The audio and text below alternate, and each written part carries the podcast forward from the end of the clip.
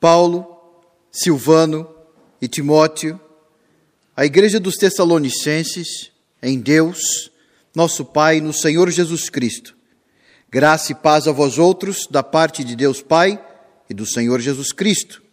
Irmãos, cumpre-nos dar sempre graças a Deus no tocante a vós outros, como é justo, pois a vossa fé cresce sobremaneira e o vosso mútuo amor de uns para com os outros vai aumentando, a tal ponto que nós mesmos nos gloriamos de vós nas igrejas de Deus, à vista da vossa constância e fé em todas as vossas perseguições e nas tribulações que suportais, sinal evidente do reto juízo de Deus, para que sejais considerados dignos do reino de Deus, pelo qual, com efeito, estáis sofrendo. Se de fato é justo para com Deus que lhe deem paga tribulação aos que vos atribulam. E a vós outros que sois atribulados, alívio juntamente conosco, quando do céu se manifestar o Senhor Jesus com os anjos do seu poder, em chama de fogo, tomando vingança contra os que não conhecem a Deus e contra os que não obedecem ao Evangelho de nosso Senhor Jesus. Estes sofrerão penalidade eterna, destruição, banidos da face do Senhor e da glória do seu poder, quando vier para ser glorificado nos seus santos e ser admirado em todos os que creram naquele dia, porquanto foi crido entre vós o nosso testemunho. Por isso também não cessamos de orar por vós, para que o nosso Deus vos torne dignos da sua vocação e cumpra com poder todo o propósito de bondade e obra de fé a fim de que o nome de nosso Senhor Jesus seja glorificado em vós e vós nele, segundo a graça do nosso Deus e do Senhor Jesus Cristo. Amém. Diante da palavra de Deus que agora foi lida, eu quero convidar a todos a um momento de reflexão pessoal e coletiva, comunitária em que todos nós, como igrejas, vamos pensar como tem sido a nossa vida. Nós podemos chegar à conclusão, com a maioria das pessoas nesse mundo, que o ano de 2020 e 2021 não está sendo fácil.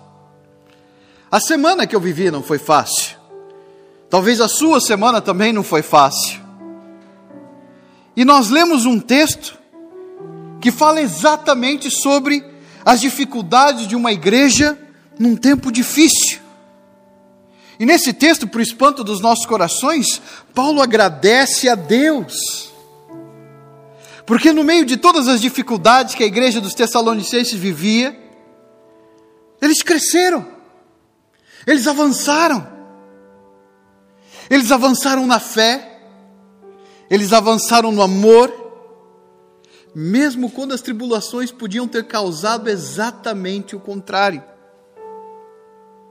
Nesta igreja, como na maioria do primeiro século, o cristianismo foi recebido com hostilidade. Não é muito diferente dos nossos dias. Haja vista que aquilo que acontecia na igreja naquela época era uma mensagem exclusivista, tão exclusiva que era mais exclusiva que os próprios monoteístas da época porque até entre os monoteístas nós dizemos que Jesus Cristo é único Deus. E por isso eles sofreram. Ao mesmo tempo que o apóstolo Paulo consola o coração deles, mostrando que o sofrimento é passageiro e não é de todo ruim. Mostrando que algumas dificuldades que nós passamos, Deus as usa.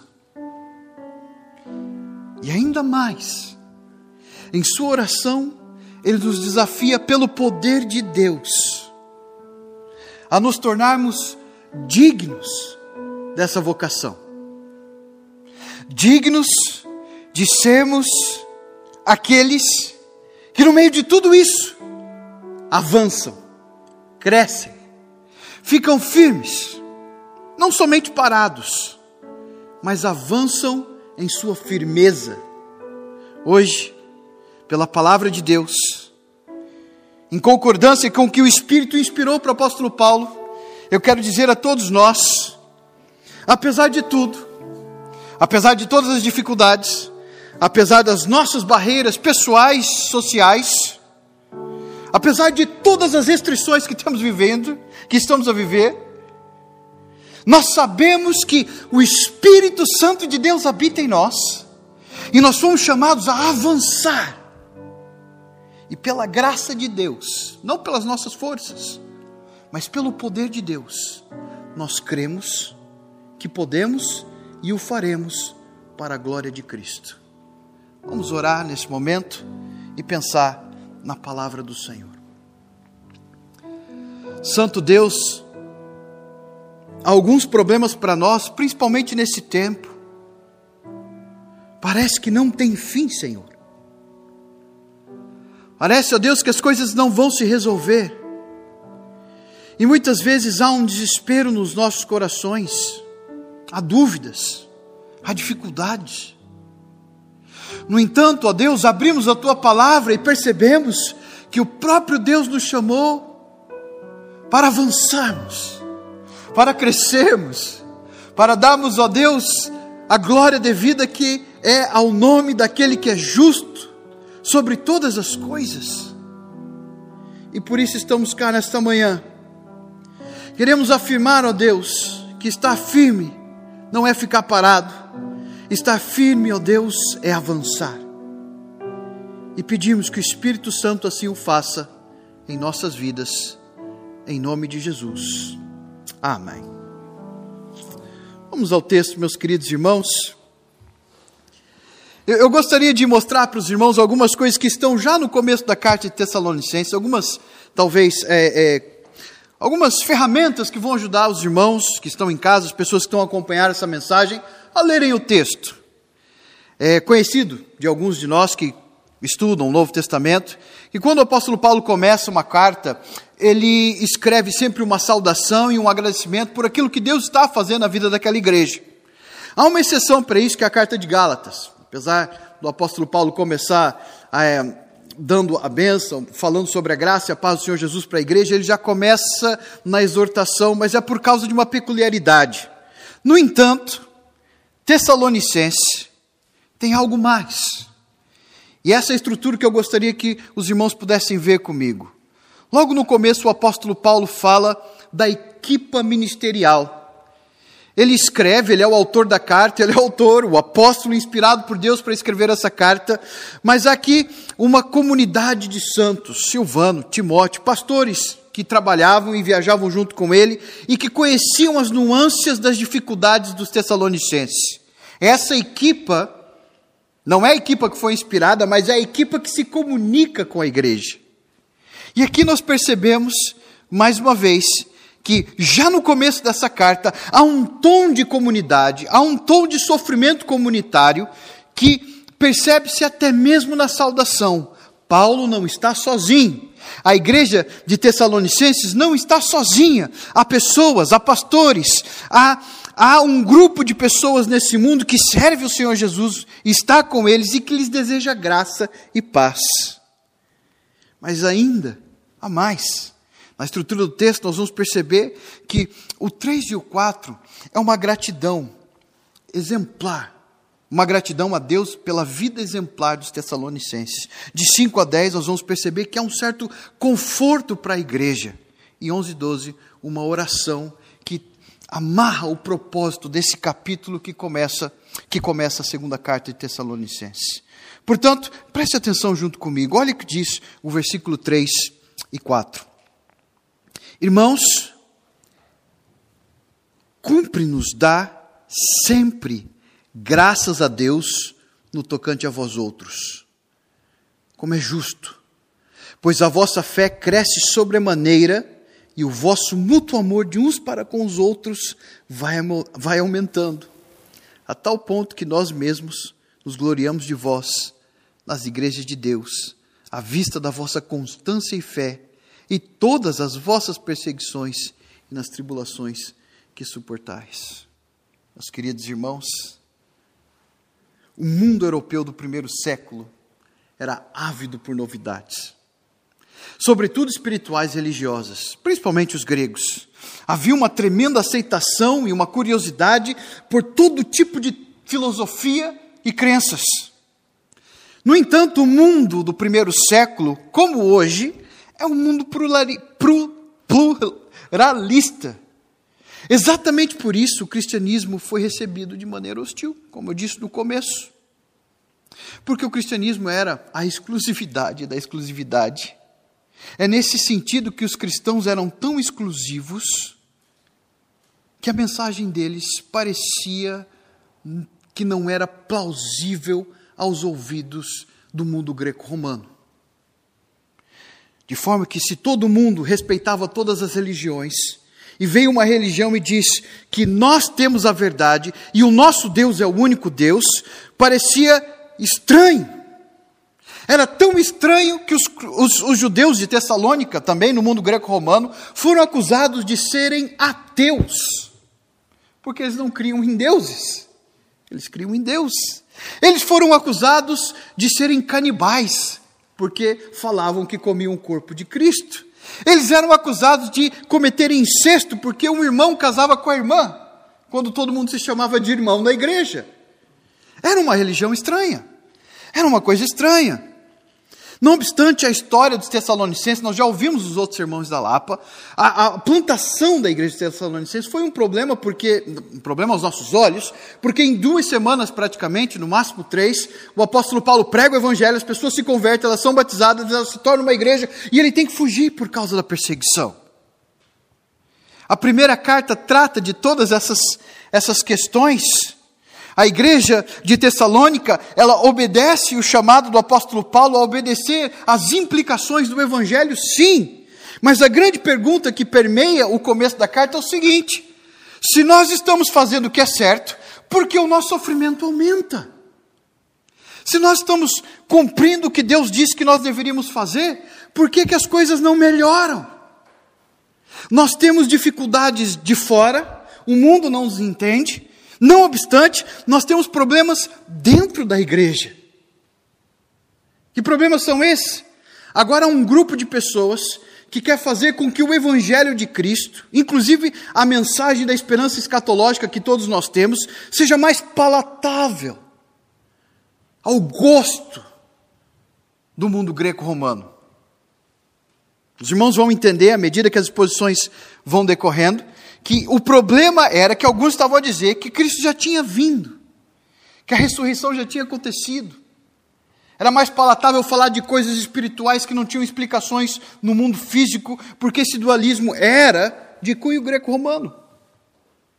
Ora, é nesse contexto, com todos esses problemas, me parece que a igreja de Tessalônica deveria diminuir. Me parece que a igreja de Tessalônica deveria se fechar e manter e viver num estado de sobrevivência, porque os problemas que ela vivia eram muito grandes.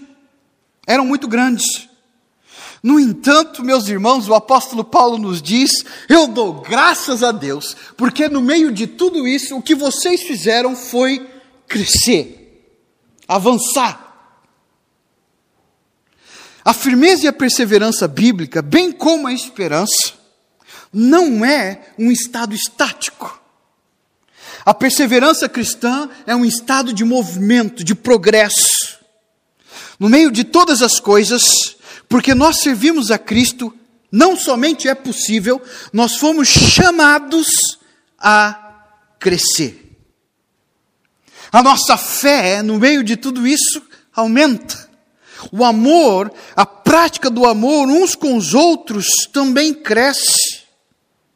A tal ponto que o apóstolo Paulo se gloria para as outras igrejas e dizem: olha para o exemplo dos Tessalonicenses. Imagina o apóstolo Paulo falando com os Efésios, por exemplo: olha, eu fiquei dois anos aí, eu fiquei duas semanas ali em Tessalônica, e olha o que eles estão a fazer. Havia aqui não um senso de, de, de uh, talvez de soberba, muito pelo contrário, mas é um reconhecimento do que Deus estava a fazer, apesar de todas as dificuldades. Ora, Nesse ano, nesse ano que passou e esse ano que começa, nós olhamos para a nossa igreja e sentimos a mesma necessidade e a, o mesmo dever do apóstolo Paulo, Porque há uma coisa diferente nesse agradecimento aqui. Não é somente agradecer, mas é o dever de agradecer. Ele disse: Olha, cumpre-nos. Isso quer dizer, eu tenho dever de agradecer. Eu tenho o dever de agradecer o fato de que vocês cresceram quando todas as coisas diziam que vocês deveriam ter parado. Eu agradeço o fato de que, quando a fé de todos vós estava em causa, a vossa fé aumentou. Eu agradeço o fato que tudo aquilo que fariam as pessoas entrar no modo de sobrevivência e se tornarem egoístas e cada um por si, quando tudo isso aconteceu, ao invés de se tornarem egoístas, vocês amaram ainda mais. É meu dever agradecer a Deus, porque isso é milagre. E nós olhamos para as nossas vidas nesses últimos dias e tenho, tenho que agradecer como pastor, como crente, como pai, como, como marido. Eu tenho que agradecer, meus irmãos, porque todas as coisas nesses últimos tempos concorreram para que a nossa igreja, a nossa comunidade tivesse diminuído. Mas o que acontece no nosso meio? Famílias estão a chegar, tanto na margem sul quanto na Lapa. O que acontece? Nós estamos por Zoom entregando estudos bíblicos pra, praticamente para o mundo todo. Gente da África do Sul, do Canadá, do Brasil, as pessoas acessam nossos estudos. De norte a sul, nós falamos com pastores aqui em Portugal e sempre a, a, nossa, a nossa realidade é pequena, nós estamos no modo de sobrevivência, mas nos últimos dias nós conversamos com os pastores e a palavra é: Deus tem feito milagres no nosso meio, de norte a sul, igrejas sendo abertas, pessoas se convertendo, gente se preparando para o batismo, para quando nós abrimos a igreja, nós estávamos, estávamos prontos para que isso aconteça. Nós temos o dever de dizer: Senhor, obrigado. O Senhor tem sido fiel para conosco. Nós temos o dever de, junto com o apóstolo Paulo, dizer: nós deveríamos ter diminuído, mas o Senhor nos fez avançar. Eu gostaria que você pensasse um pouco, talvez você não gosta de rugby como eu, mas eu gosto muito de rugby. Os irmãos, talvez, a maioria das pessoas é, talvez não assistem rugby, mas há um momento no jogo do rugby em que as duas equipas elas têm que fazer um lockdown, é uma coisa assim tremenda, que todo mundo com os ombros se agarram e o grupo que tiver mais força empurra o outro grupo para pegar a bola que está embaixo. Não é? Aquilo que eles chamam de bola, porque não é uma bola. Né? É um, não é? Na, ah, na verdade, ah, uma das cenas fantásticas na história do rugby, e toda vez que isso acontece, é quando a África do Sul faz o lockdown com a Nova Zelândia. É um suspense, o mundo para. Até os pássaros param de piar para ver o que está acontecendo. Porque é realmente tremendo de se ver. E num dado momento, por uma questão de centímetro, aquele progresso é celebrado pelo mundo todo. Me parece, meus irmãos, que há forças tremendas contra a igreja de Cristo hoje, como sempre tiveram. Mas com os nossos ombros, com os nossos braços, com a nossa força, que não é nossa, porque Deus é que nos une. Me parece que cada centímetro do nosso progresso tem que ser festejado, porque ele não é nosso, ele é de Deus. Me parece, meus irmãos, que nesses dias nós precisamos entender e deixar isso entrar no nosso coração, porque há uma tendência nossa de entrar na autocomiseração e dizer, ó, oh, coitadinho de nós, não podemos cultuar, não podemos isso. Isso tudo é real. Nós todos estamos sentindo a, o impacto, a dificuldade de não recebermos os meios de graça todos os domingos na igreja, junto com a adoração corporativa. Nós todos sabemos disso. Mas também sabemos que Deus não impede essas coisas de acontecerem, muito pelo contrário, Ele as usa.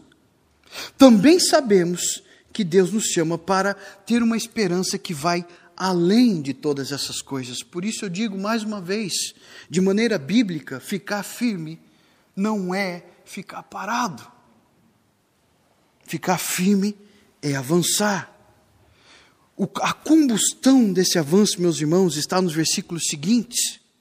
Olha o que o apóstolo Paulo diz no versículo 5. A combustão, a força que nós temos, é a própria esperança da justiça de Cristo.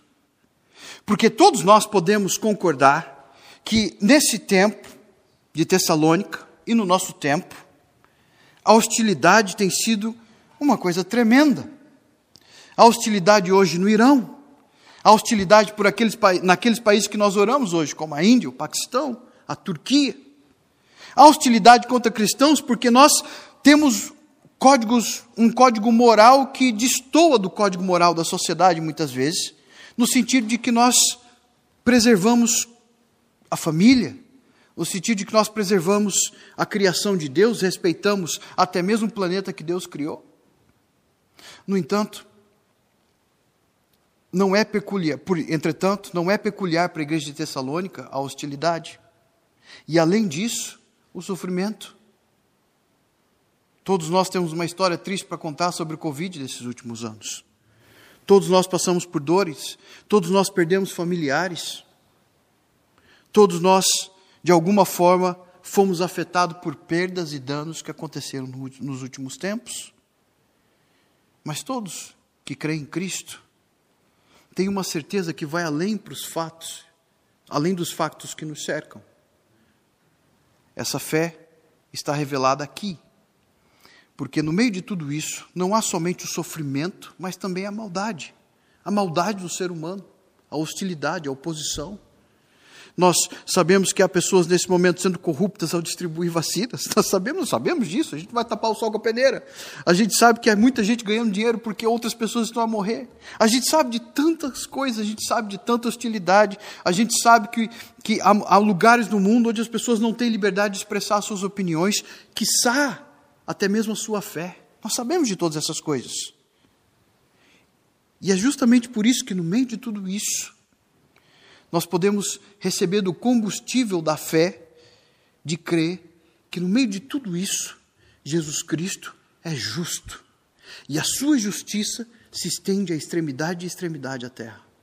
A sua justiça, ela se perpetua em todas as, as instâncias da vida do ser humano, de toda a sua criação, a justiça de Cristo é infalível e ela, nesse momento, está a operar nas nossas vidas e mesmo na vida daqueles que não creem, ainda que, ele não, que eles não entendam que a justiça de Cristo está sendo progressivamente estabelecida na história da humanidade.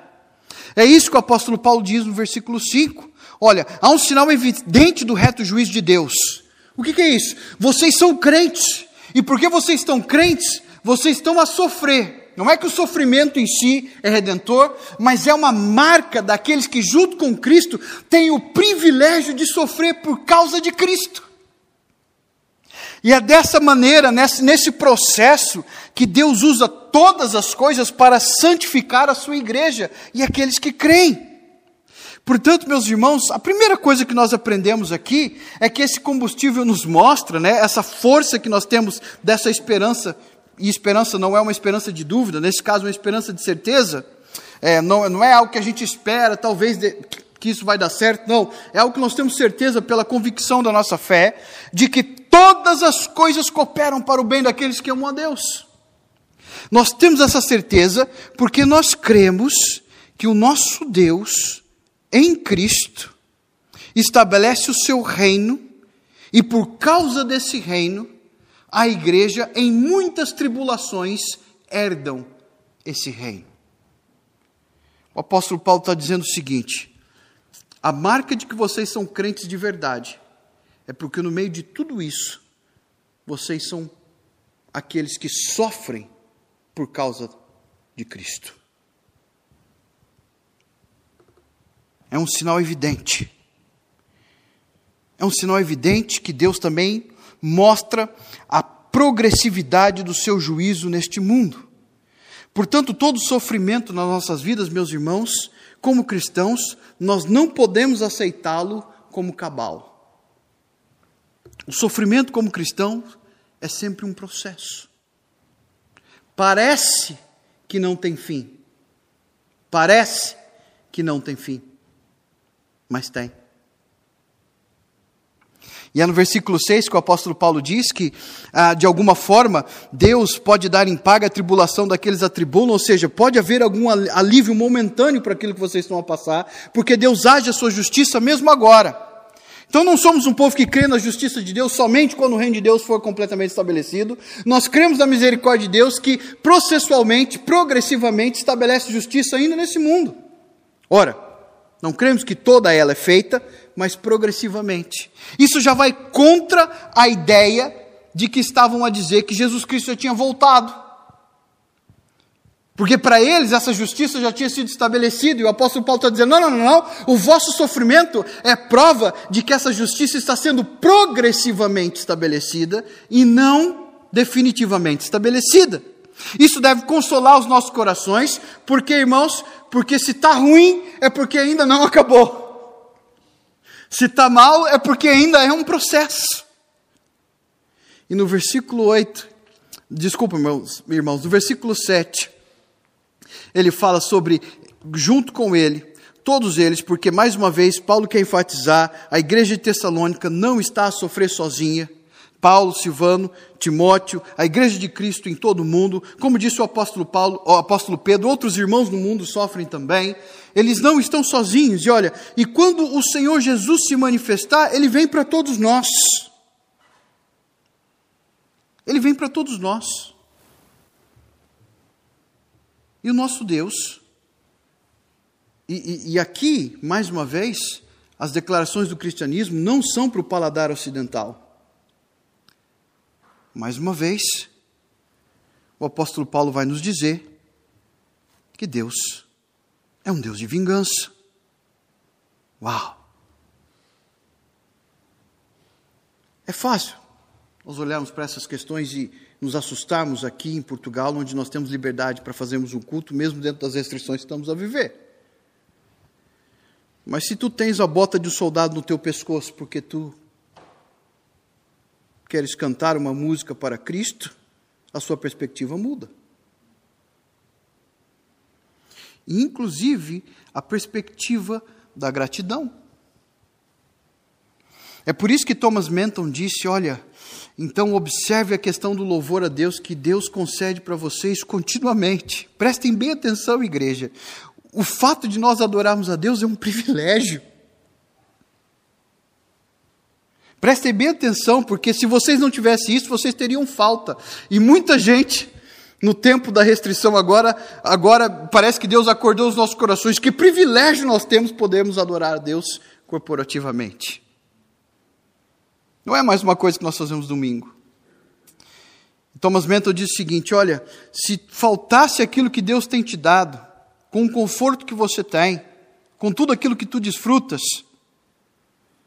quão miserável seria a tua vida. E ele fala o seguinte: uma coisa que está muito perto do seu globo ocular é difícil de ser vista. Então você precisa se afastar um pouco para entender quão valorosa ela é.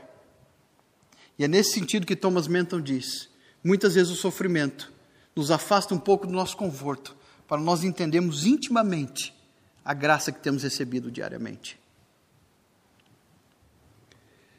É nesse sentido também, meus irmãos, que a ideia do apóstolo Paulo é mostrar, como em muitos salmos na palavra de Deus, que o nosso Deus não é um Deus que é passivo em relação à destruição que o próprio ser humano causa contra si mesmo. Há tribulação nesse mundo, porque Deus progressivamente sim faz juízos. Não estamos dizendo que tudo que acontece na natureza é culpa de alguém que cometeu algum pecado. Não, isso é uma questão coletiva, universal, é humana. Nós estamos na situação que vivemos porque nós caímos com Adão. No entanto, temos que reconhecer que toda essa progressão é a realidade de Cristo estabelecendo o seu reino sobre todas as coisas.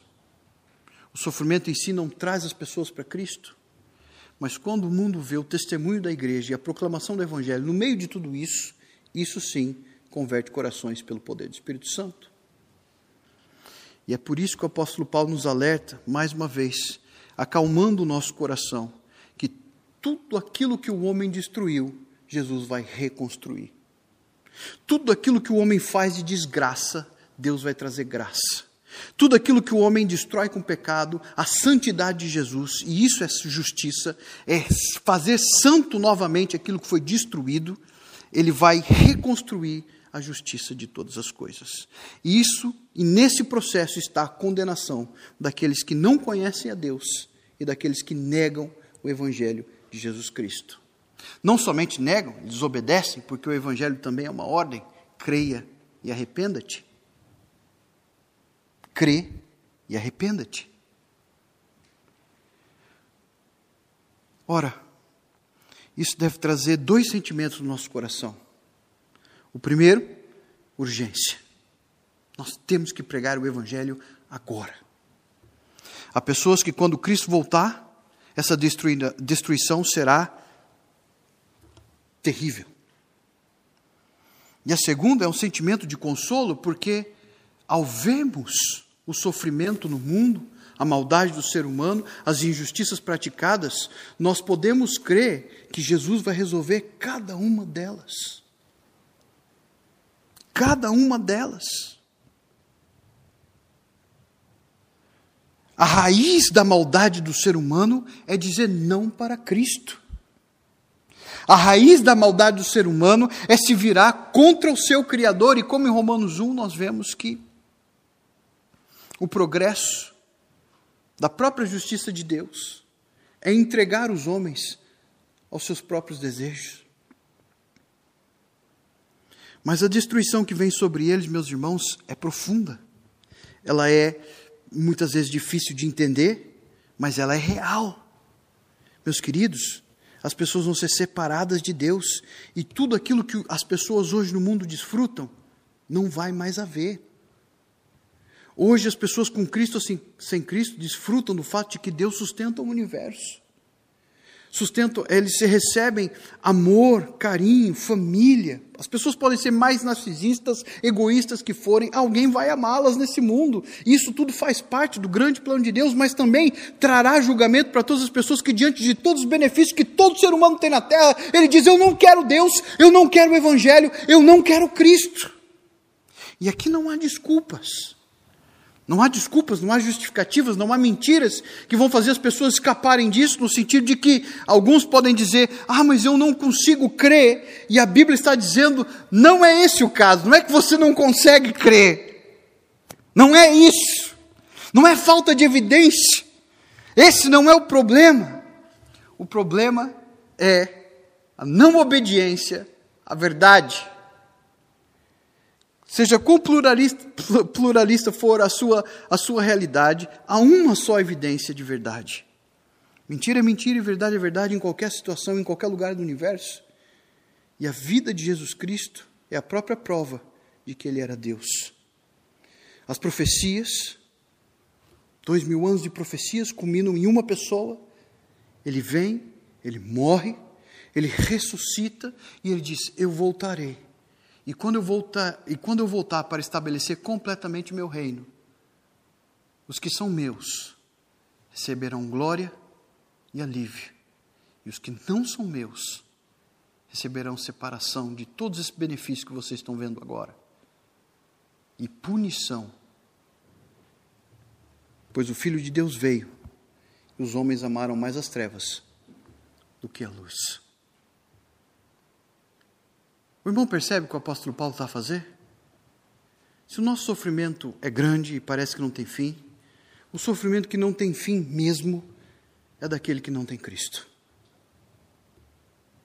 Os irmãos percebem que a alegria do apóstolo Paulo dizer vocês cresceram, vocês avançaram, é motivo de dar graça a Deus, porque quando nós olhamos para o mundo, o que nós vemos é descrença e dor, negação, hostilidade, egoísmo injustiças. Mas quando nós olhamos para Cristo, nós entendemos que tudo isso faz parte de um processo em que, pela misericórdia de Deus, dia após dia, as pessoas saem do reino das trevas para o reino da luz. No meio de todo esse sofrimento, as pessoas crescem na fé e o amor é multiplicado. No meio de todo esse sofrimento, meus irmãos, as pessoas com vídeo, as pessoas trancadas dentro de casa, nós vimos coisas maravilhosas acontecerem em nossa comunidade. Gente cozinhando, levava comida para outro, o outro ligava para ver se estava bom. As pessoas precisavam de alguém para ir para o hospital. São coisas magníficas que o ser humano fez. Mas nenhuma delas salva. porque elas não resolvem o problema do pecado. Hoje, junto com o apóstolo Paulo, no versículo de 11 a 12, eu oro junto com ele, dizendo o seguinte: Nós só avançamos mesmo quando não é pelas nossas forças. Nós só avançamos mesmo pelo poder de Deus. Olha a oração dele. Por isso também não cessamos de orar por vós, para que o nosso Deus vos torne dignos de sua vocação e cumpra com poder todo o propósito de bondade e obra e de fé. No meio do sofrimento humano, a Igreja de Cristo, pelo poder de Deus, é chamada a cumprir todo o propósito de bondade o mundo vai olhar para a igreja, o mundo vai olhar para as pessoas que dizem eu sou cristão e aquelas que realmente são, e o que eles vão perceber dentro da igreja e fora da igreja, com as dificuldades de dentro, com as dificuldades de fora, é bondade, aceitação, uma mão estendida no meio da escuridão. Eles vão enxergar a obra da fé sendo evidente no coração das pessoas. Onde houver então desesperança, a fé vai trazer alegria. Onde houver então a destruição do pecado, a esperança de que Deus conserta todas as coisas vai ser evidente, porque nós não temos uma fé que espera algo que possivelmente vai acontecer, nós temos uma fé de uma esperança certa. Cristo veio, morreu, ressuscitou, logo ele voltará. E enquanto nós estamos nesse processo, nós esperamos com ansiedade nos nossos corações, ansiosos por aquele dia em que Cristo vem resolver tudo, tudo mesmo. E só fazemos isso pelo poder de Deus. É nesse sentido que o apóstolo Paulo termina dessa forma. Ele mostra para nós aquilo que Agostinho de Pona já nos disse. Ou quer dizer, Agostinho de Pona, junto com Paulo, melhor dizendo, aquilo, Agostinho de Pona fala que Paulo já tinha dito que no meio de todo esse sofrimento, a diferença do justo e do perdido é essa. Quando a aflição vem sobre a terra, o ímpio detesta a Deus e blasfema contra Deus. Mas o justo ora e louva. Meus queridos irmãos, esse é o nosso chamado. O chamado de avançar no meio de todas as dificuldades que estamos a viver. Um chamado de agradecer a Deus, porque no meio de tudo isso nós temos crescido. Isso não é trazer autocongratulação ou falar para nós mesmos, olha, quão bom vocês são. Não, isso é reconhecimento da obra de Deus em nossas vidas. Se não fizéssemos isso, seríamos ingratos. Nós temos que ser gratos. Nós temos que entender e receber esse consolo nos nossos corações de que Jesus resolve tudo. Jesus julga todas as coisas. Jesus dá alívio para aquele que é seu, mas também, também trará condenação para aquele que o nega. E isso não é mal, isso é justiça. Junto com o salmista no Salmo 94, nós também perguntamos: Senhor, Deus de vingança, diz o Salmo 94, resplandece Exalta-te, ó Deus, ó juiz da terra, vem, paga o orgulho dos soberbos. Vem contra aqueles que esmagam o teu povo, vem. Aqueles que oprimem a tua herança, vem. Mas junto com o salmo, junto com os salmos, também dizemos: o Senhor é a nossa rocha a nossa fortaleza, o Deus forte em quem nós confiamos. E desta forma nós avançamos quando tudo nos diz: pare. Porque não andamos pelas nossas próprias forças, nós prosseguimos pelo poder do Espírito Santo e que Deus nos abençoe.